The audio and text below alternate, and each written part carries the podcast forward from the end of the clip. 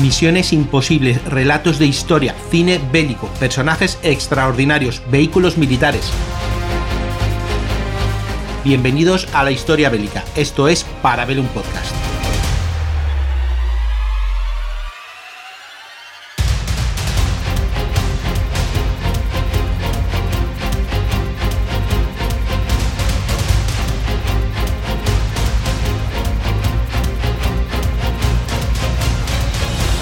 Vuelve mi cine bélico a Parabellum, vuelve Manol y no me ha perdonado todavía no hablar del soldado Ryan, así que primer programa de cine de la segunda temporada abrimos con este matrimonio Spielberg-Hanks, aunque esta vez productor y, actor, que también le va al cine, bueno, o al bolsillo de los productores mejor. ¿Qué tal, Imanol? ¿Preparado para desembarcar y buscar un paraga perdido por ahí? Preparado, preparado. Mucho más preparado que cuando fui a la sala del cine a verla por primera vez. te llevaste un sorpresón, ¿no? Yo la verdad que también me gustó mucho la, escena del desembarco. Bueno, todo el mundo creo que le ha gustado.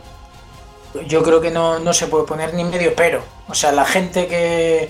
ahí lo dejaremos, critica en algunos aspectos la película, lo hace a partir del minuto 25, bueno, quitando los 23, 25 minutos del desembarco, porque claro, no arranca bien bien con el desembarco, está ese eh, epílogo, bueno, prólogo, ¿no? Prólogo al principio, epílogo después con ese flashback, pero bueno, una vez arranca ese plano de, la arena de, Omaha Beach, ahí es, simplemente espectacular, pero bueno. Sí, sí, sí, no, absoluto. Tiene algunos fallitos que hemos sacado todo el mundo. Ay, las mías están al revés. Este parche no está aquí. Pero bueno, esos son totalmente detalles. Y bueno, la historia es a partir de un guion y después del guion viene la, viene la historia, ¿verdad? Entonces, mm, tal como dijo Tom Hanks, en las películas históricas y basadas en hechos reales, eh, solo puede dar de real un 10%. Y bromeó diciendo que hoy en día estaban luchando porque fuese un 12%. Bueno, pues la verdad que el guion manda y todo, todo lo demás pues viene, viene detrás. La verdad, película muy lograda. Para mí mm, me fallan algunas cosas, pero, pero bueno, ¿qué le vamos a hacer? ¿no? No, no iba al gusto de todos, pero sí que desembarcan, hay muchos muertos, mucha sangre, mucho gore y, bueno, vamos con la película. ¿Cómo se les ocurre? ¿A través de, una novela, de una historia? Bueno, eh, aquí en, primer lugar eh, Spielberg, eh, igual que pasó con la lista de Schindler, que era una película que estaba ahí rumiando en su cabeza durante tiempo hasta que al final no encontró quien la dirigiera y él mismo se puso manos a la obra, Aquí Spielberg siempre se, él se ha declarado fan de, toda la temática Segunda Guerra Mundial y, nazis. Eh, creo que fue su abuelo, puede ser, o su padre, su abuelo, creo. Creo que fue su abuelo quien, quien estuvo en la Segunda Guerra Mundial. Y también tenemos el hecho de que Spielberg, cuando era un jovencillo que todavía no hacía, hacía sus cortometrajes caseros, eh, muchos solían tener la temática soldadesca de, Segunda Guerra Mundial. De hecho, aunque esta es su primera película bélica como tal, no hay que obviar que mm, hizo la comedia en 1941, que Harrison Ford en dos de las tres de, de la trilogía original de Indiana Jones será de tortas con los nazis. También el Imperio del Sol. Es decir, Spielberg siempre había tenido una fijación, la lista de Schindler mismo, había tenido una fijación con, ese periodo histórico de, la humanidad. Y aquí él mismo quiso llevar a cabo, yo creo que cuando vio preparado que, los medios eran los adecuados para una historia, pues se puso manos a la, a la obra. Encargan el guion, esto me parece que es un guion y no una novela, cogen algunas ideas que después explicarás tú de, de dónde sale toda esta historia, ¿no? Y se prepara un poco pues algo que completar a, la yo creo que la idea grande de Spielberg porque si tú ves la película el de qué va la película no necesita eh, el desembarco o sea la trama de la película arranca a la media hora de película Sí, es, es, un, es un, aperitivo, ¿no? Es un Pero eh, esa media hora inicial es realmente la que consigue atrapar al espectador y la que eleva el nivel de película mítica. Es decir, si todo lo demás técnicamente está muy logrado, eh, hay sangre a borbotones, hay realismo ahí, se regodea un poco, pero siempre intentando no pasarse de la raya, no estamos hablando de Tarantino. Y lo que sí que hace muy bien es tener la, la, idea, yo creo que la fijación, porque es más fijación, de que él quería hacer rodar el desembarco de Normandía. Eh, fue la escena eh, que más minutos llevan en pantalla. La escena, bueno, la escena final también tiene bastante metraje, pero la escena que más se mimó, que más tiempo de rodaje estuvieron semanas allí rodando en, en Irlanda, en una, en una playa de Irlanda. No me digas cuál, pero bueno. Y todo, todo absolutamente en la cantidad de extras para llenar esa pantalla. Porque sí, hay efectos especiales y lo que sea, pero ahí hay muchos extras, hay muchísimo material, uniformes, armamento. Eh, hay una coordinación de explosivos eh, descomunal y el detallito que, metió él de que eh, se cogieron a, mancos o a cojos de verdad para las escenas, es decir, los, los, los desmembrados, digamos, a los que les estallan las bombas y así, cuando los ves en el suelo, es en muchos, sí hay maquillaje y todo lo que quieras, pero para que el realismo fuera tan bestia, pues eh, es gente que ya de por sí le faltaba alguna alguna parte del cuerpo. Eh, que, pues suene, que suena un poco feo, pero bueno, si en 1930 rodaron la parada de los monstruos, freaks con entre comillas, monstruos de gente extraña, de diferente, de, verdad, pues que en 1998, bueno, sí, no sé si se rodó en el mismo 98 como con la postproducción tardan, igual se rodó a finales del 97, eso ya ahí me pilla. Eh, rodar algo así, pues bueno, al final, mm, impacte o no, pues le da el realismo necesario a la película, es decir, todo está muy bien orquestado, muy bien montado, muy bien ligado para que un, un hombre que ya había demostrado y pues el nivel como director que tenía, pues aquí ya directamente llegó, no sé si a la excelencia, porque está en la lista de Schindler, pero yo creo que es la película, la parte del desembarco creo que es lo más difícil que habrá rodado Spielberg nunca, porque incluso cualquier escena de acción de Indiana Jones, eh, creo que no tiene el metraje ni la de los tanques de, de la última cruzada ni nada, no tiene el metraje de este desembarco de Normandía, que claro, luego eh, ponerse en la piel del montador con la de kilómetros o metros, lo que quieras, de, de, para montar que tendría ahí, claro, con escenas de diferentes lados, todo con la plata, solo ves arena y tener que darle un orden y un sentido a, a todo eso, pues tiene su aquel, ¿eh? su mérito. No, no, desde luego, desde luego, no. Y además que por lo visto sí que se ponía a decir, bueno, no voy a hacer un, un story, ¿no? Porque quiero ver qué es lo que me da el terreno, la gente, entonces pues voy a decir, bueno, ahora saltad, ahora haced esto y voy a meter la cámara en el morro a la gente y a ver qué sale. Y luego, pues, trabajo de Moviola, bueno, Moviola en ese momento, yo creo que ya, que ya poco, y, y para adelante. Y bueno, le salió una cosa bastante, bastante, eh, bastante realista. Mira, yo el detalle de, de la gente que, que le faltaba alguna parte no lo sabía, claro, en 99, ojo, que tampoco es que, no sé digitalmente si estaba lo suficientemente avanzado como para rebanar un, brazo.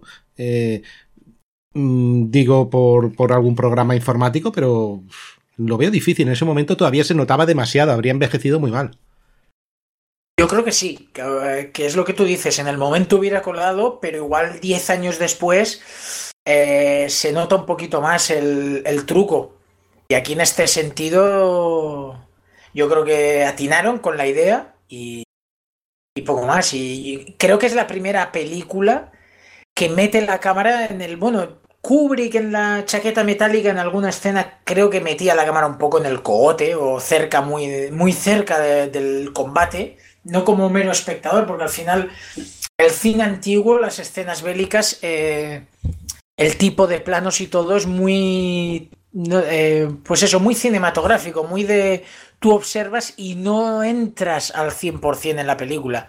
Algo que, por ejemplo, ya lo hablamos en 1917, lo bueno de llevar la cámara a cuestas con los dos protagonistas es que estás en todo momento pegado, enganchado a ellos.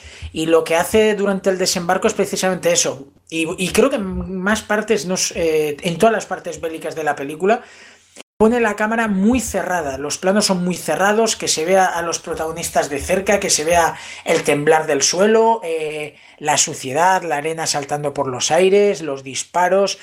También eh, los efectos especiales y el sonido ayudan mucho a crear un ambiente que yo creo que en la sala de cine fue impactante, estamos hablando del 98, y yo creo que esa, película todavía hoy en día eh, sigue envejeciendo muy bien. Han pasado ya más de 20 años y creo que si la sigues bien, si la vuelven a poner en una sala de cine, obviamente el sonido no es el mismo que ahora porque todo evoluciona, pero estamos hablando de que todo, eh, todo en esos primeros 25 minutos o en la batalla final es eh, descomunal. Es, el cine bélico creo que se creó para poder hacer eso.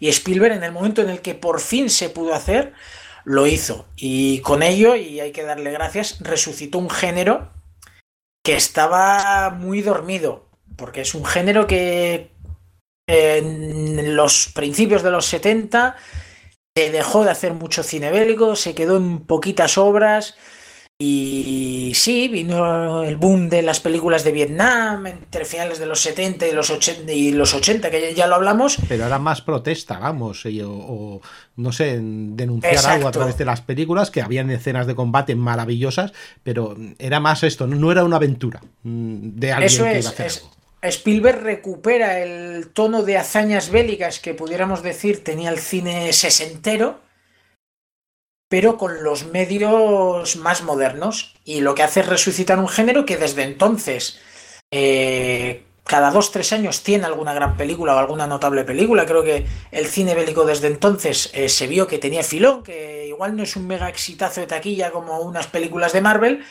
Pero hombre, que la gente quiere ver cine histórico es algo que no te tienes que poner eh, las, las sandalias de Romano, y bueno, y que quieras que no es algo que tiene, cuando lo hizo Spielberg tenía unos 50, 50 y pocos años de historia y todavía hoy en día no llega a 100. Es decir, creo que es algo todavía relativamente reciente en la historia eh, como para poder continuar sacando jugo siempre y cuando no se agoten las ideas, porque eso también obviamente puede pasar. Sí, bueno, y que hay periodos y tal. Hombre, no olvidemos que después de esto mm, va a venir Hermanos de Sangre, por ejemplo, va a venir luego de, de, todo esto, va a venir también luego de Pacific y bueno, van a venir otras cosas. Ahora se hará una serie sobre, sobre volantes, claro, todo esto viene a eh, partir de eso. Esa la tengo un poquillo, no sé, eh, creo que el cine de aviación no acaba de captar del todo aunque ahora hay muy buenos medios, ¿eh? se vio en, en, Dunkerque que, que, si se quisiera hoy en día Nolan lo demostró en Dunkerque, que si se quiere hacer hoy en día una película tipo La batalla de Inglaterra o la de Midway, no, porque la de Midway creo que abusa en exceso de efectos, ¿no? De efectos, cosa que en Dunkerque no se notaba tanto. O sea, di que en Dunkerque eran pocos aviones los que aparecían. Bueno, eran poco todo. Era poco todo, sí. tres soldados, un barco. no sé. Pero bueno, no, que, conseguía lo que quería. La verdad que me quito el sombrero. Pero bueno. Pero bueno, volviendo a, un momentillo a Masters of Fate, eh, tiene buen director, eh, yo mm. Fukunaga, el, el de la última de Bond, que es la última de Bond desde hace tres años, porque con eso ir atrasando el estreno. Y bueno, y yo le tengo un poquito de respeto, porque la gente se puede esperar, viniendo de quienes viene, que sea la continuación natural de, Pacific y Hermanos de Sangre. Y lo que más se ha atizado de Pacific es no ser un Hermanos de Sangre. Y siendo una buena serie, claro, si la comparas con Papa o con la hermana mayor, digamos, como era Hermanos de Sangre, bueno, es que incluso salvar al soldado Ryan, para mucha gente, yo porque soy más de cine, pero creo que incluso salvar al soldado Ryan comparado con Hermanos de Sangre, muchísima gente preferirá la serie. Y creo que no sin razón. Mm, bueno, pero es, otra cosa. Una serie puede contarla, contarlo de otra forma, puede meterse más en los personajes, cosa que, en una película a veces no. Y bueno, se empeñarán en sacar. ¿eh? ahora, que has dicho lo de personajes, perdona que te. Aquí creo que Salvar al Soldado Ryan, casi todos los secundarios tienen su momento cumbre.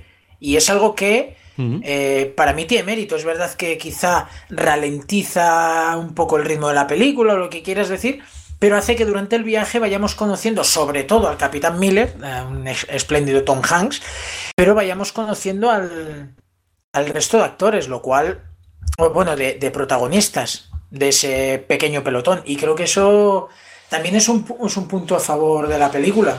Porque tenemos a, Tom Hanks como el Captain John Miller, del segundo de Rangers, que en teoría en su vida civil era profesor, que luego te explicaré realmente qué es lo que hacía. Como no haría bombillas, que es lo que decían que, Que, a ver si... No, no, no, no. Era, era sacerdote.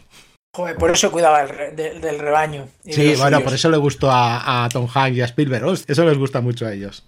Bueno, pues eh, no sé, pasamos si quieres saber un poco el elenco. Sí, sí, me parece, me parece bien, si quieres, para ir agilizando un poco, porque al final yo creo que del desembarco ya se ha hablado bastante y hemos comentado lo importante. La película, yo creo que a estas alturas mucha gente la ha visto y en, el formato que tenemos no da para entrar a detalle en cada escena.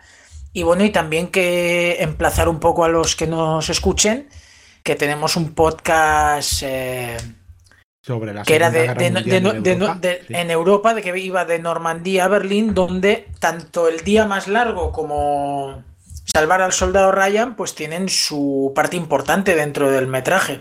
Que eso lo escucharéis en, no en Parabellum Podcast, sino que en Casus, en Casus Retroalimentación. Exacto, ya con, mil, con mil programas ya por ahí, pues siempre te podemos pillar algún. El número no me lo sé, ya, ya lo buscaréis, pero de los que aparezco yo, de los poquitos que aparezco yo, hay, hay uno de esos. Los que son muy largos con mucha música y tal son, son, los de Imanol. ahí los veremos. Venga, pues vamos allá. Eh, tenemos a Don Hanks, ese ya lo conocemos. luego a, a Matt Damon, que es este soldado Ryan que tienen que. Que, debía ser desconocidillo. Esto creo que ya lo comentamos en aquel programa, pero lo recupero porque creo que es importante, interesante hacerlo aquí. Es eh, Robin Williams, que había rodado Hook, otra gran película de Spielberg, quizá una obra menor, pero bueno. Era coleguilla de Spielberg y Robin Williams había trabajado con Matt Damon en, en El Indomable Will Hunting. De hecho, es donde Robin Williams se lleva el Oscar como actor secundario y Matt Damon junto a Ben Affleck el de guionistas. Es donde Matt Damon y Ben Affleck inician su carrera, como quien dice, o hacen el boom con una cine independiente que el indomable Will Hunting. Matt Damon guioniza y tiene el papel eh, principal. Y Robin Williams se quedó tan encantado con este chaval, claro, que le dijo a Spielberg, eh, este tío vale, es jovencillo, te puede valer para el papel. Eh, Spielberg lo hace, entre otras cosas, porque Matt Damon eh, era un tío desconocido. ¿Qué pasa? Que para cuando se rueda la película y llega la película a cines, Matt Damon tiene un Oscar como guionista, tiene una nominación al Oscar, ha aparecido en alguna otra película, pero bueno, sobre todo es el indomable Will Hunting el que le hace ese boom. también del 96 creo que aparece en la eh, semibélica en honor a la verdad, con Denzel Washington y, y Meg Ryan, ambientada en la Guerra del Golfo. Pero bueno, el caso es que aquí Matt Damon en teoría era un tío que no iba a ser conocido, con lo cual podías ahorrarte ponerlo en el cartel. Una vez sabes que Matt Damon aparece en la película, todo el mundo sabía que Matt Damon era el soldado Ryan. También está en el cartel, porque obviamente tienes un actor como Matt Damon que ya es conocido, lo tienes que encasquetar en el cartel. Ya no, ya no te vale tenerlo modo sorpresa como eh, no entrar en spoilers, pero películas como Seven y así, que algunos de los actores no aparecen en los títulos de crédito ni en el cartel para mantener el efecto sorpresa de, ahí va, si este es el asesino, pues sí, era él, y no habías visto su nombre aparecer. Eh, es interesante, sí. Pero con Matt Damon un poco se pretendía hacer eso, entonces en la escena en la que se equivocan de Soldado Ryan, el que fuera al cine conociendo ya a Matt Damon y habiendo visto el cartel diría... Mm, que no, no, no, este no es, se están equivocando, ya lo sabes, y pierde gracia una escena que en sí podía tener su aquel de, llevarte las manos a la cabeza y decir, hostia, tal, es como un poco, eh, yo me acuerdo cuando fui a ver Pearl Harbor, yo había visto muchas fotos y tal, y Ben Affleck estaba en el bombardeo de Pearl Harbor, y es el actor principal. Eh, en el momento en el que en la batalla de Inglaterra cae y lo dan por muerto, a ver, no has contratado a Ben Affleck para encabezarte el cartel en una película titulada Pearl Harbor y que el tío muera en Inglaterra o en eh, bueno en el Canal de la Mancha. No pega. Entonces pasa lo mismo. El factor sorpresa que tenía una escena lo pierde porque Matt Damon ya, era conocido ya es Matt Damon. Era el tío ese que que hubiera podido lanzar su carrera con salvar a Soldado Ryan. De hecho firmas con Spielberg dices hostia pero claro entre que firmas con Spielberg ruedas resulta que te nominan al Oscar, ganas un Oscar de guionista y ya en cuestión de dos años Matt Damon ya es una superestrella. Qué pena, ¿eh? Pobre Matt Damon. Si lo hubiese sabido no lo habría hecho, ¿verdad? No, no, ni el, el, guion de No Malo Hunting no, pero claro, entonces no lo hubieran contratado aquí. Porque Robin, Williams no lo hubiera conocido. No lo puedes tener todo. Claro. Hubiera ido Ben Affleck a hacer de soldado Ryan. Mm, bueno, podría haber sido, ¿por qué no? Podría haber sido. ¿Quién tenemos aquí así conocido más? Bueno, a, a Tom Sizemore. Ah, bueno. Un tío que la anécdota de él en el rodaje es que Spielberg le dijo que, que como le pillara un solo día chutándose, porque debía tener problemas con las drogas este hombre, como medio Hollywood, eh, que estaría automáticamente fuera del proyecto. Entonces, Sizemore debió de cumplir, creo, y creo que es un papel que el del sargento Horvath es, es, sensacional, o sea, a mí me encanta ese papel. Y tú ves el currículum de Tom Sizemore y hasta salvar al soldado Ryan era un actor que Nada. se había hecho sus cosillas de secundario, pero ni fu ni fa. Y viene a salvar al soldado Ryan, parece que lo pone un poco en órbita. Tres años después te llega una película como Black Hawk Derribado, hace secundario en Pearl Harbor. Y a partir de 2002-2003 vuelve a desaparecer del mapa Tom Sizemore. Es decir, es un tío que fuera de salvar al soldado Ryan y Black Hawk derribado del cine bélico de, esa, de ese periodo, poquita cosa. No, tiene mucho. Y sin embargo aquí creo que lo hace, ahí, pero... lo, lo hace, muy bien. Sí, sí, sí. sí, y, sí, y mucha TV movie, ¿eh? De todo el elenco es el que más películas bélicas ha hecho, pero porque en los últimos 10-15 años se ha dedicado a interpretar auténticas blasfemias de películas donde creo que se incluye una con Nicolas Cage, diría que sale él también, sí, yo creo que son Nicolas Cage y Tom Sizemore, sobre el hundimiento del Indianápolis. Ah, vale, sí, sí, sí que es una verdad. TV movie, no, no, una, no bueno, TV movie o película de estas de para videoclub.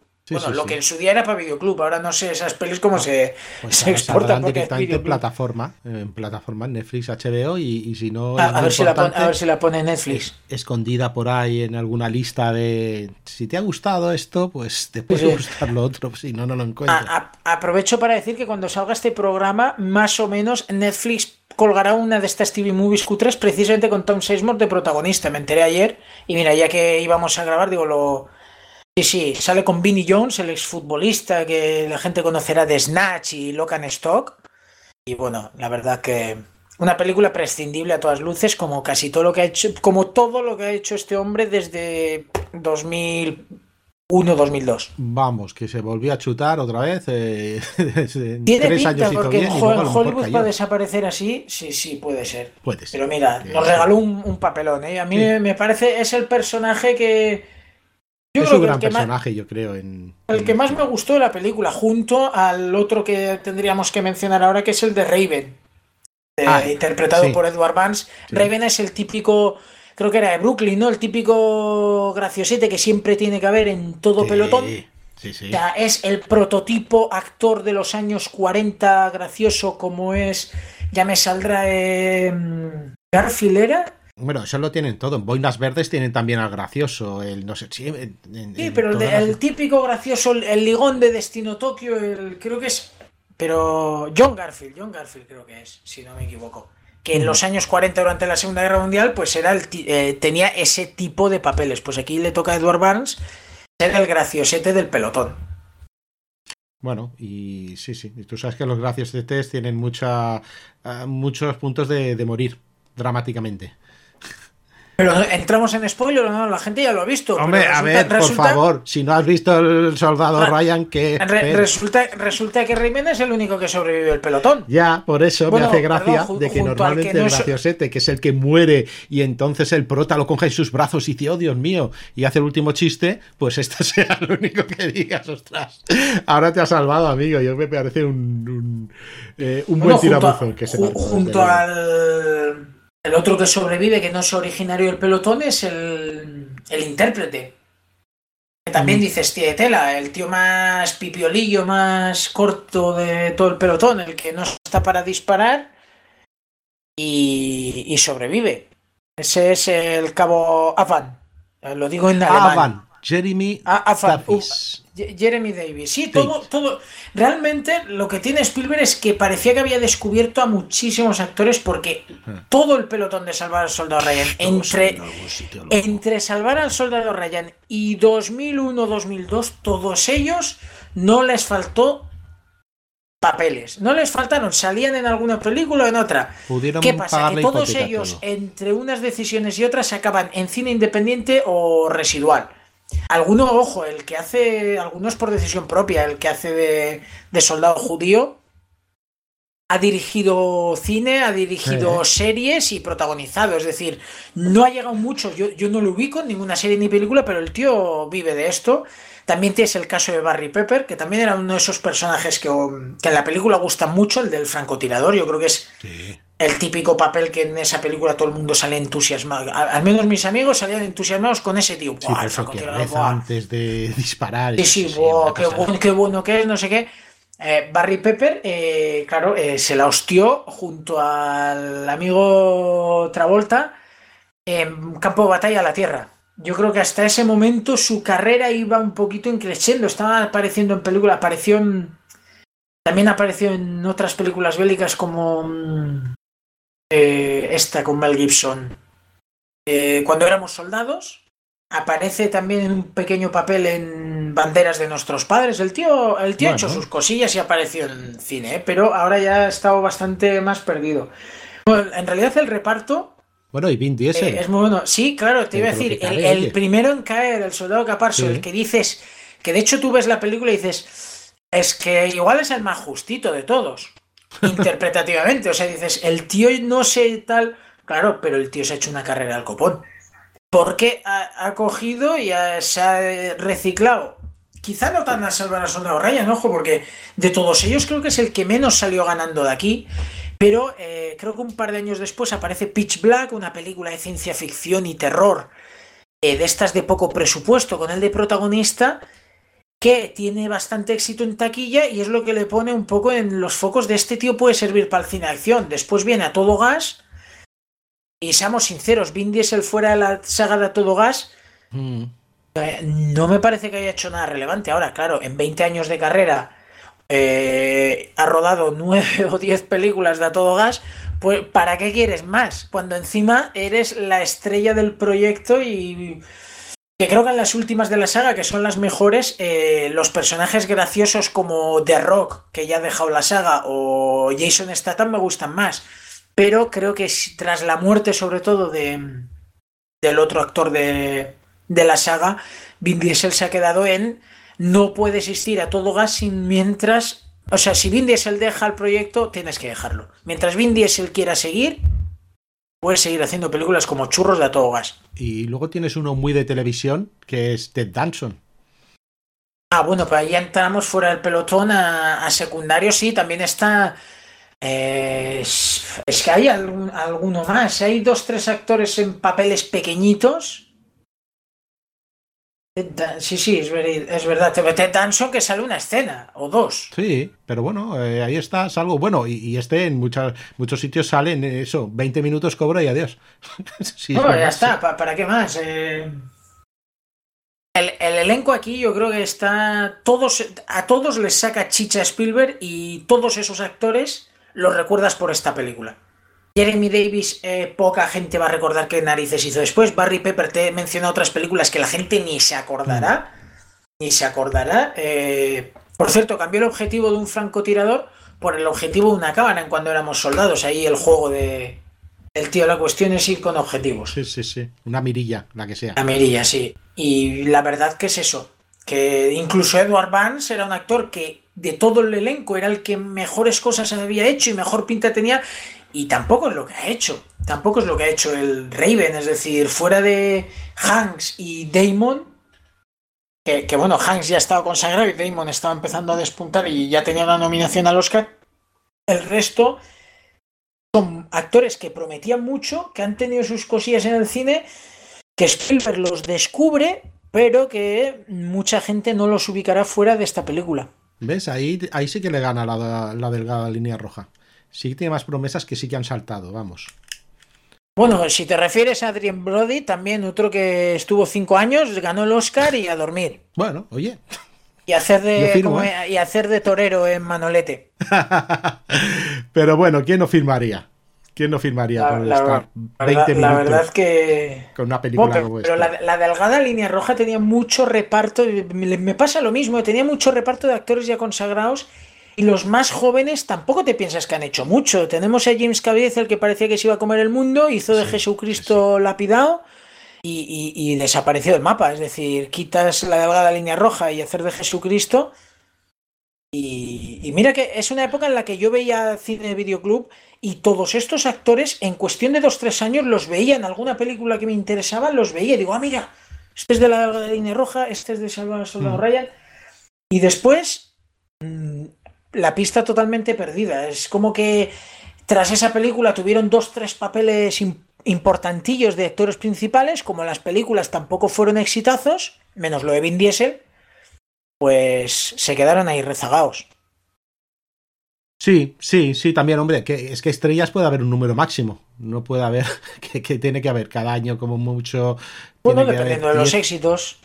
20, 30 estrellas como máximo que convivan, lo otro ya es que no tienen, no tienen tanto mercado en el mundo, no hay tanto mercado para tantas, tantas estrellas. Pero, si vas coleccionando papelitos y tal, eso yo creo que se quedaron bastante pronto, bastante rezagados. Pero bueno, pasa con muchísima gente, lo que pasa que otra gente no tiene el honor de haber aparecido en una película de Spielberg multinominada a los Oscars y con mucho papel, porque aquí lo bueno que tiene es que como todo es el viaje, tú ves el desembarco de Normandía, todavía lo, bueno es que la primera vez que la ves, mm, sí, te presenta un poquillo los personajes en medio del combate, pero no asocias que estarás más de dos horas enganchado a, esos tíos.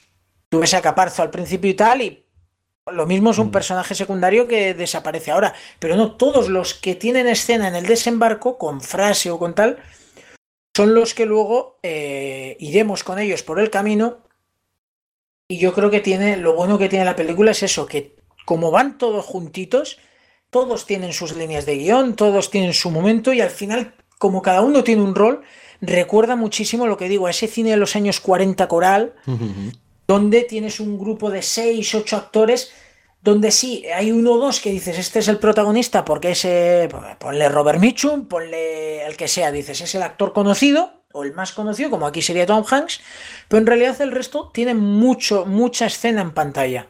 Y eso es yo creo que es de agradecer. Reparte bastante el peso y cada uno con sus funciones. Sí, es un tío que sabe dirigir, perdona. Y es bueno, y en cuestión de premios, pues eh, salvando palmas y cosas ahí, pues tiene cinco Oscars de mejor director, el mejor montaje, sonido y edición de sonido y mejor fotografía. Pero, ah, amigo, todo el mundo creía que se iba a llevar el premio a mejor película, pero fue para Pasa, pasa, pasa, pasa, pasa palabra. Para Shakespeare enamorado. Yo cuando vi Shakespeare enamorado me pareció una película muy simpática y muy buena. A mí me pareció buenísima. La típica, película que es muy buena, que merece ser nominada a los Oscars. Creo, ¿eh? Por el tipo de, película, todo muy bien hecho, un reparto de 10. La película tiene muy buenas cosas. ¿Qué no tiene la película? Que hablamos de un año donde puedes premiar a La vida es bella. Sí por dar la sorpresa con el cine no americano, pero se ve que llegó demasiado pronto, porque yo creo que La vida es bella es la película más aplaudida de ese año. Puedes premiar a, a salvar al soldado Ryan. Eh, puedes, que ni fue nominada, una revolución como el show de Truman. Tienes también la delgada línea roja, que bueno, con la nominación igual tenía bastante, pero que es Mali, que es un tío peculiar, especialito y tal. Yo creo que había muy buenas películas donde Shakespeare enamorado creo que merecía estar ahí, nominada, creo que merecía bastantes Oscars de estos secundarios de, vestuario. Bueno, vestuario no sé si lo ganó, la verdad, ahora que lo pienso, no sé si vestuario fue el único que ganó. Fue nominada 11, pero no te sé decir. Creo que, el, que vestuario fue la única que se llevó Elizabeth, que también tiene guasa.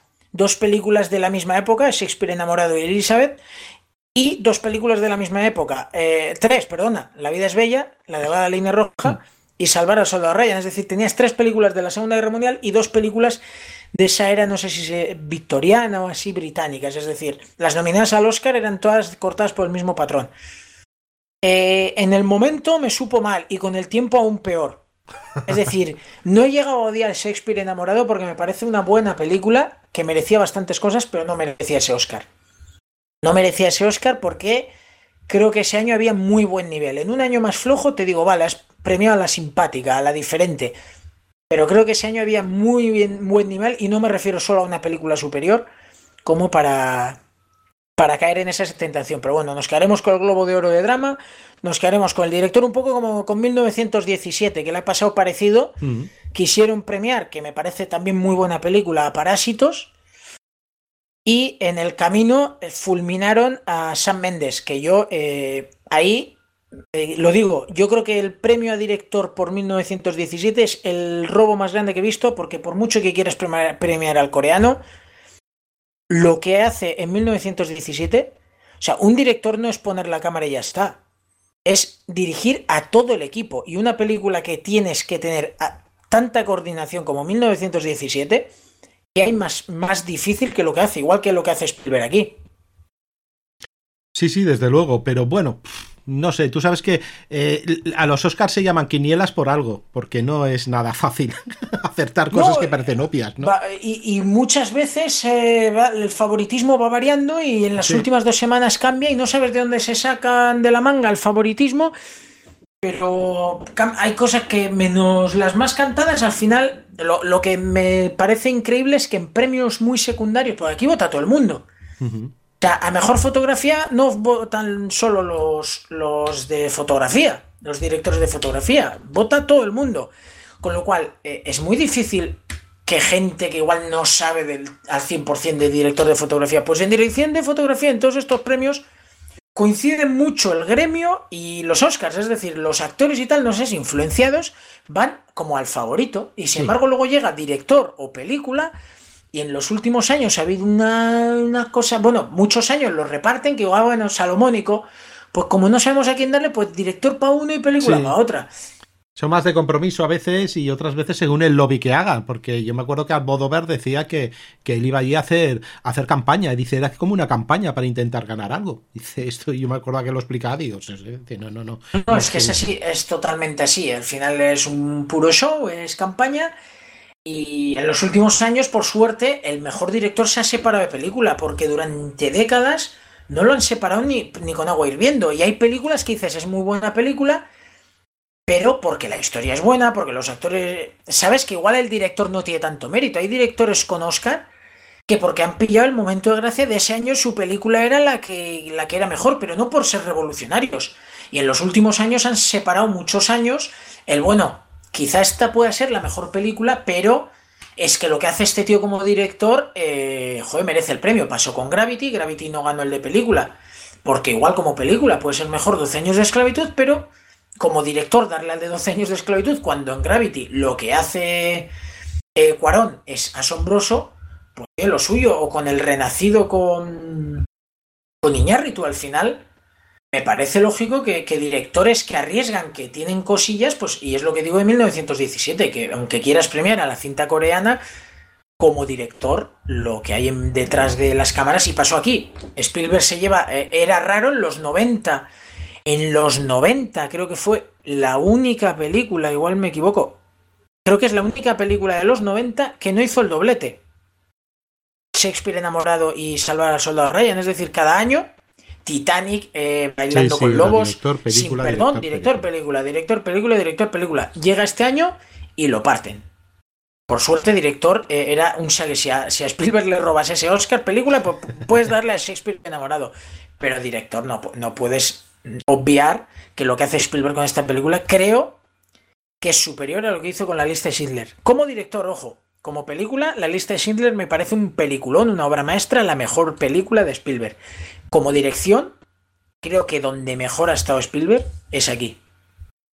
Bueno, realmente las puntuaciones de, estas páginas web, si les hacemos caso, pues son de las más altas, ¿eh? porque bueno, siempre hay de todo, pero por ejemplo, en Metacritic un 91 sobre 100, eso es, es muchísimo. En Rotten eh, es un 93%, por ejemplo, y la calificación de 8,6. Eh, en fin, eh, lo que sí que eh, salió eso, Eso, que has dicho Rotten Tomatoes me parece muy importante porque mucha gente se lleva las manos a la cabeza cuando ve, ¡Wow! La mejor película según Rotten Tomatoes, un 100%, un 99%. Sí, y son... Lo, que hace Rotten Tomatoes es coger críticas positivas y negativas. Y en muchas ocasiones, que me pasa también en Film Affinity, críticas de 3 estrellas sobre 5, que a todas luces cualquiera de matemáticas sabe que es un 6 sobre 10, es decir, es una buena película, no un película, pero una buena película, las ponen con el colorito amarillo de crítica regulera, ¿no? Una película de 3 estrellas es, es de verde. ¿Queremos todo ¿Qué pasa? o qué? No sé. Rotten Tomatoes lo único que dice es que si una película de 100 críticas, las 100 son aprobadas, bueno, son buenas, aunque no sean un peliculón que, ah, entretenida, mira, me, divierte. le doy el verde, le doy tres estrellas de cinco. Rotten Tomatoes lo que dice es que todas las críticas son positivas. Puede haber una película que a dos críticos no le haya gustado, con lo cual en lugar de un 100% tienes un 98% y sin embargo el valor global de, de, las estrellitas o de la nota de la película sea claramente superior. Entonces mucha gente está ahora con el Rotten Tomatoes, que me parece una web que sí, que está bien, pero que yo nunca le hago caso porque ese porcentaje viene dado por positivos contra negativos, no tanto por la nota de la película. Ajá. El 90 y pico por ciento ese que hablas, con lo cual eh, se tiene que entrar a valorar eso, que mucha gente no lo hace, pero Salvar al Soldado Ryan creo que es una película. A, no a todo el mundo, pero a casi todo el mundo le ha gustado, le ha encantado. Y bueno, y que a los amantes del cine bélico por algo ganó la Liga de Cine Bélico. Clarísimamente. ese es el gran es, galardón. Y ese es el gran galardón, el Oscar que se lo lleve Shakespeare Exacto. enamorado. Que, se lo, que, también está bien, ¿no? Pero bueno, tú le envías la plaquita y dirá, uy, mira, hombre, de mi cine bélico, qué bien. Y ya por último, su mayor premio, pues su recaudación, creo que pe película más taquillera en, el, en su año, después de... ¿Armageddon? ¿O Armageddon, no Armageddon exactamente. Bueno, es que Armageddon es... No sé, es, es, es Michael, Bay, Michael Bay es Michael Bay, espectacular. Claro, es que es, lo que tiene. Spielberg, Spielberg no tiene Voy a petar el cine y lo peta. ¿Qué le vamos a hacer? Bueno, pues, ¿qué te parece? Hacemos una pausa y vamos a la historia Perfecto. real. Perfecto. Venga, pues ahora volvemos.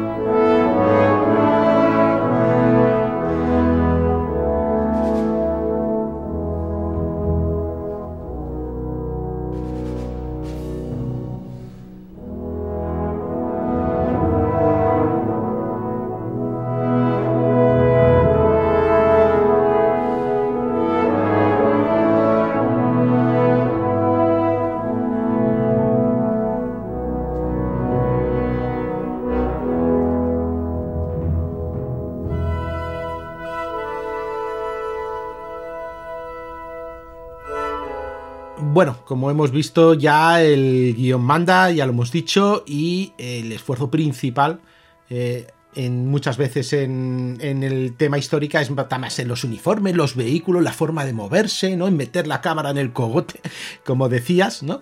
Y bueno, pues la historia queda un poco, el cine es para divertirte y la función de aprender de manera audiovisual, pues lo dejamos a los documentales. Bueno, aunque también hay algunos documentales que las de dar con un ladrillo en la cabeza, pero vamos, eso, eso es otro discurso. Pero esto es como la Wikipedia, si lo dice un documental tiene que ser cierto. Eh, sí, bueno, antes eras directamente se lo decía la tele. Si era una película, ah, también me lo creo. No, pero es que ahora ya está internet, la tele ya está desfasada. No, no, no. No, yo es que creo que los canales, yo esto de los canales ya mmm, se ha quedado en nada. Ya todo lo que no sea plataforma, yo me parece que lo veo en casa de mi madre, en casa de mi suegra. Punto. Entonces ya ni tiene valor. Ahora, si lo dice Wikipedia, bueno, Wikipedia, la verdad que 99% de los artículos están muy bien. Bueno, y no voy a hablar del día D, ¿vale? Mm, porque todo el mundo ha hablado, tenemos varios episodios, recuerdo una miniserie para fans que tiene Saúl, así que lo que voy a contarte es la historia de esta familia, de dónde se inspira la peli. Bueno, vamos un poco antes a la Primera Guerra Mundial, un poco antes de la Primera Guerra Mundial, incluso donde tenemos a una familia de granjeros, mm, papá Michael y mamá Augusta, los Niland, que tienen su casita y su granja en Tonawanda, en ese momento una pequeñísima ciudad del condado de Erie, estado de Nueva York. Que no Nueva York, estado de Nueva York. Que ¿Cómo queda... has dicho? Tomaguan, ¿eso no es un volcán de las islas Hawái? Porque vaya nombre. Tiene pinta, no, no, pero es el nombre indio de una, de una cosa que hay al lado de, de un canal. Pero nombre indio, pero los indios yo pensaba que solo estaban de la mitad para la izquierda de Estados Unidos. Bueno, pero porque van empujando. Tú sabes que, bueno, si ves, ah, vale. claro, las, si ves el último mojicano, ves lo que pasa. Vamos. Sí, entonces, sí, sí. bueno, pues entonces, después de desalojar a todos los indios, en ese momento, pues es una pequeña ciudad, como hemos dicho, en el estado de Nueva York. Y bueno, en ese tiempo eh, se hacían rápido las cosas y en cantidad. Así que en 1910 nacería desde matrimonio Clarissa Marie, 1912 Edward, en 1915 Preston, 1916 Margaret, 1919 Robert y en 1920 a Frederick. Más o menos lo normal en la zona, ¿eh? Tuvieron suerte los Nilan. desde luego, que no era hora que se podía, que se podía listar cualquiera.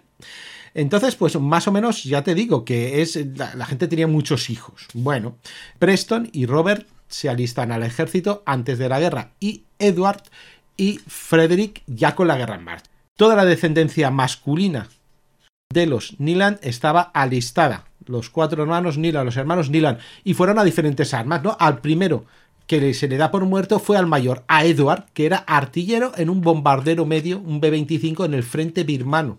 Eh, el 16 de mayo del 44. Si habéis visto la película Objetivo Birmania, que parece que solo hay americanos, pues bueno, él sí era uno de esos americanos en que su avión, su... Ah, que sí estuvieron, pensaba que era una ficción, que solo había británicos. sí, sí, sí, hombre, lo hacen los británicos, solo hay británicos, que también ellos se quejan, pero luego lo hacen así.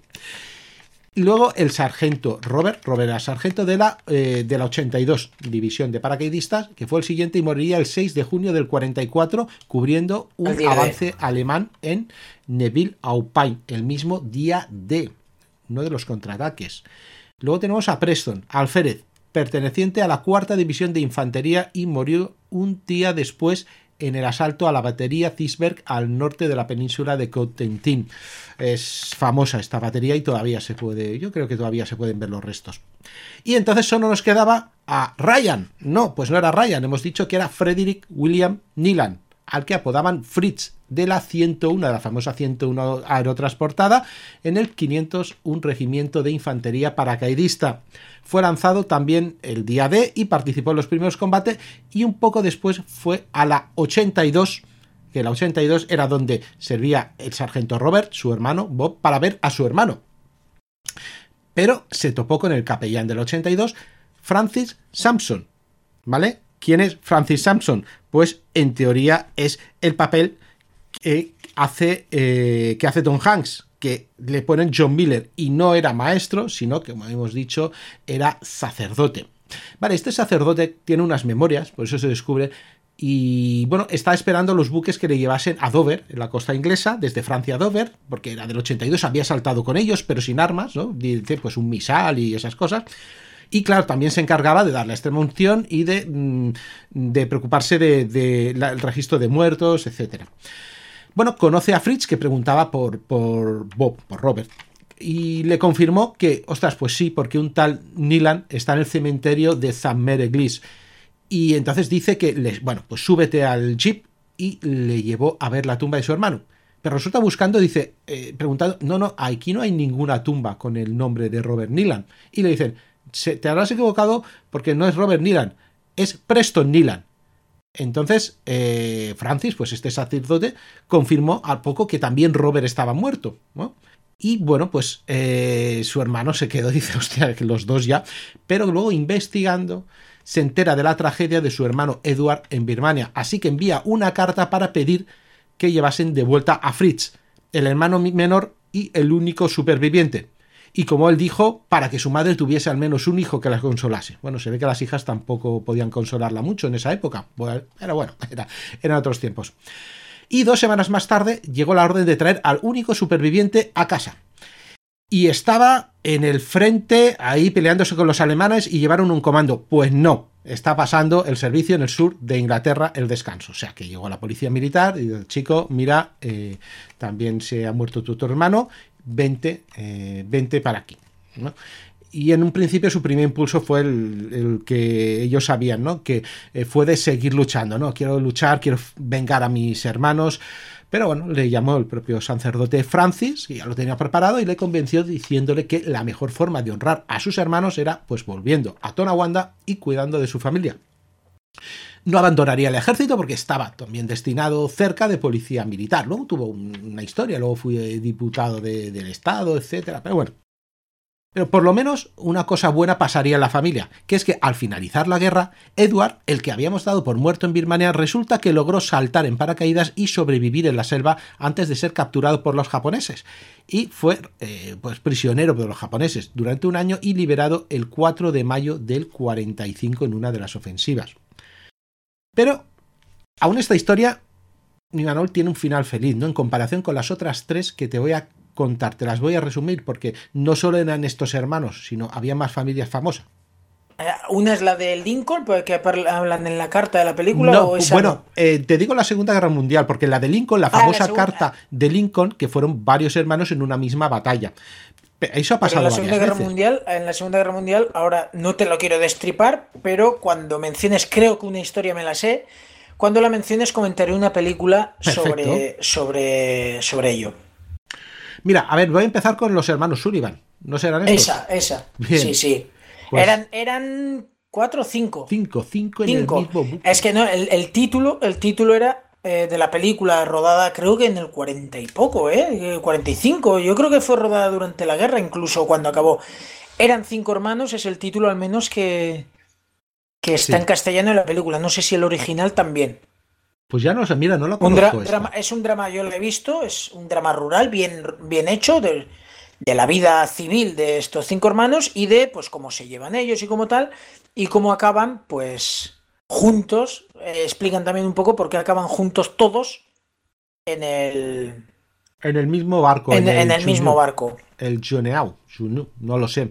Según la película es porque ellos querían ir juntos yo no lo explico aquí, tampoco me, he centrado en hacerlo, pero sí, ellos sí, yo tengo entendido que sí, que querían los cinco hermanos y bueno, eh, ahí los mandos veían, no, porque cooperan mejor si son hermanos, ¿no? Pero no se acordaban que, eh, por ejemplo, pasaba lo mismo en, Gran Bretaña, cuando en la Primera Guerra Mundial las unidades eran según las poblaciones. Pues la población de no sé qué, pues toda todos estos amigos del colegio, de las perrerías en la calle, los enviaban a saltar las fronteras alemanas y claro, morían la mitad de un pueblo. Y decías, mira, sepáralo porque es que le dejas casi sin la, manutención, ¿no? Allí, del pueblo, y, el drama es terrible para, para, el pueblo que le toque. Y pasaba que ellos, se ve que no, no habían aprendido los norteamericanos de eso, porque estos, que eran de sangre irlandesa, estos eran George, Frank, Joe, Matt y Albert, y se van a este, al USS Junior, supongo se pronunciará así, Juneau, un crucero ligero de clase Atlanta y es torpedeado por los japoneses, y esto lo contamos en, en la saga del, Pacífico, en uno de los tres episodios dedicados a Guadalcanal, el 13 de noviembre del 42. Explotó y saltó en pedazos. Habían 700 hombres, solo 10 de ellos sobrevivieron y ninguno de ellos fueron los hermanos. Y la conmoción en la sociedad sobre los hermanos, pues te lo puedes imaginar. Fue tremenda la población norteamericana y en especial en la de ascendencia irlandesa. A partir de ahí, pues procuraron separar las familias de primer grado, y cosas así. Aquí como no, sabía lo de la película, pero sí que un destructor de clase Fletcher fue bautizado con el nombre de USS de Sullivans en, su honor. Y luego hay varios, hay colegios, hay parques, etc. Ellos van poniendo sus, sus héroes por ahí. Se, acuerdan siempre de sus héroes, la verdad que hacen, que hacen cositas majas con eso. Luego vamos a otros, que son los hermanos Borgstrom. Estos ya no están juntos. Mira, son cuatro hermanos de diez. Siete varones y tres mujeres. También norteamericanos y dos de ellos gemelos. Estos no mueren en un mismo sitio. Leroy, Clyde, Roland y Rulon van a morir en la Segunda Guerra. Rulon es que se quedaron sin nombres en la familia. Sí, ¿verdad? Bueno, vamos a, vamos a ir poniendo, cambiando letras. Cuestión de seis meses cayeron los cuatro. Leroy el 22 de junio del 44 en combate con la 91 División de Infantería en Italia. Clyde el 17 de marzo en Guadalcanal. Dices, pues si ya no había combates ya, pero en un accidente. El 8 de agosto, sí, Roland, tripulante de bombardero del 44 Group de Bombardero, murió cuando el avión se estrelló antes de aterrizar en Inglaterra después de una operación en, en Francia. Sí, en Francia. En el 44. En el 44. Sí, sí, esto, esto en el espacio de, seis meses, ¿eh? todo en el 44. Y Rulon sirviendo en la segunda división de infantería de los Estados Unidos en Francia, que fue gravemente herido cerca de Brest y murió 18 días después en un hospital el 25 de agosto. Todavía les quedaba, en el ejército todavía estaba un hijo, Eldon, que en realidad se alistó hacía poco, pero que se había metido, se había metido sin tener la edad, había mentido Vamos, entonces estaba en los marines, pero la familia escribió una carta y por orden de, de, de Van der Grief, en ese momento el, comandante del cuerpo de marines, pues lo llevaron de nuevo a casa. Pues imagínate que también este, pues asaltando cualquier isla japonesa, pues no te digo las posibilidades que tenía también. Y eh, realmente la política está de superviviente único no es, hay quien dice que es a partir de la Segunda Guerra Mundial, no, es a partir del 48 que se hace ley y bueno, dicen que a partir de las desgracias de estas dos familias no es exacto, pero sí que indudablemente, eh, indudablemente influiría eso, ¿no? De la conmoción que supusieron estas pérdidas. Y ya para rematarte la historia, vamos a ver eh, los hermanos von Blücher. Estos son alemanes, ¿verdad? Estos mueren los tres el 21 de mayo del 41 en la batalla de Creta. Eran paracaidistas alemanes de la Luftwaffe, Wolfgang Lebedeck y Hans Joachim. Y bueno, es una batalla donde los paracaidistas sufrieron muchísimo y bueno, se acabó ganando, pero la carnicería en tropas alemanas de élite fue importante.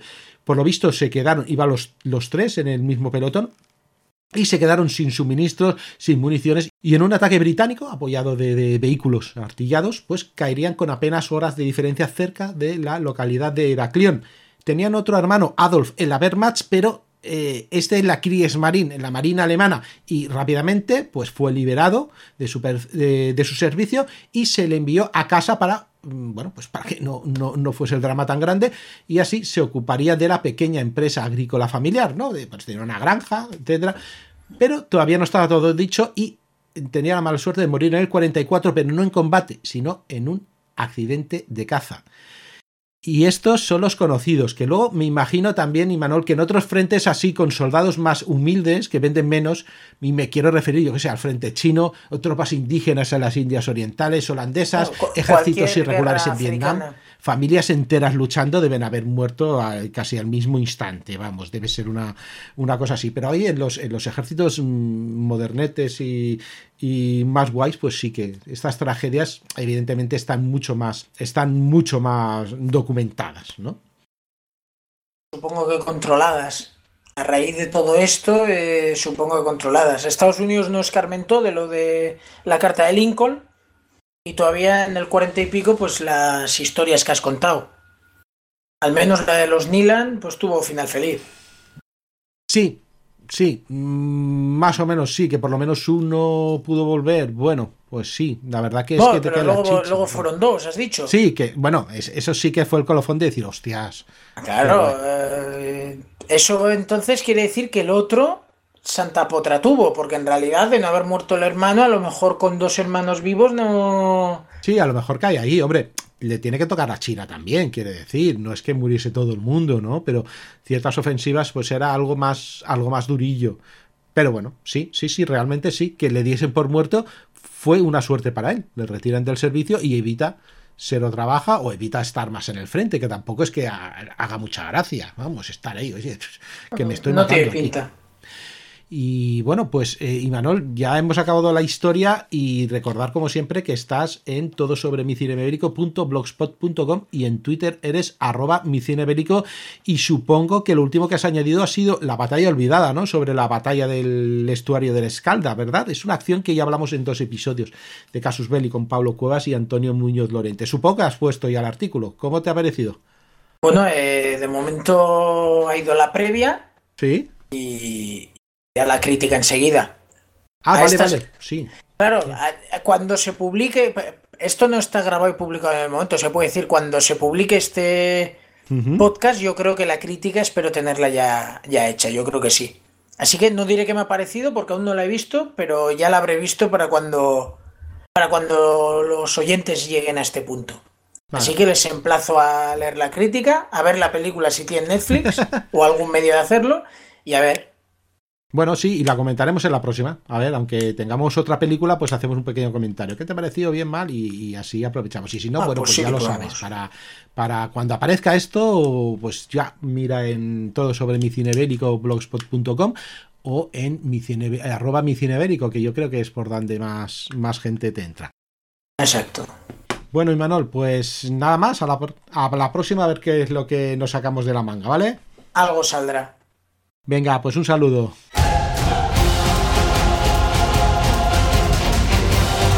Aquí para ver un podcast, un programa semanal de la factoría Casus Belli, producido y editado por Podfactory. Puedes escucharnos en las principales plataformas de podcast y puedes seguirnos en Instagram y en Twitter o ponerte en contacto con nosotros en parabellum.podfactory.es. Suscríbete para no perderte ni un episodio. Tema musical de Witch Hunters de Gregoire Lourdes bajo licencia Creative Commons. Te espero el lunes que viene en un nuevo Parabellum.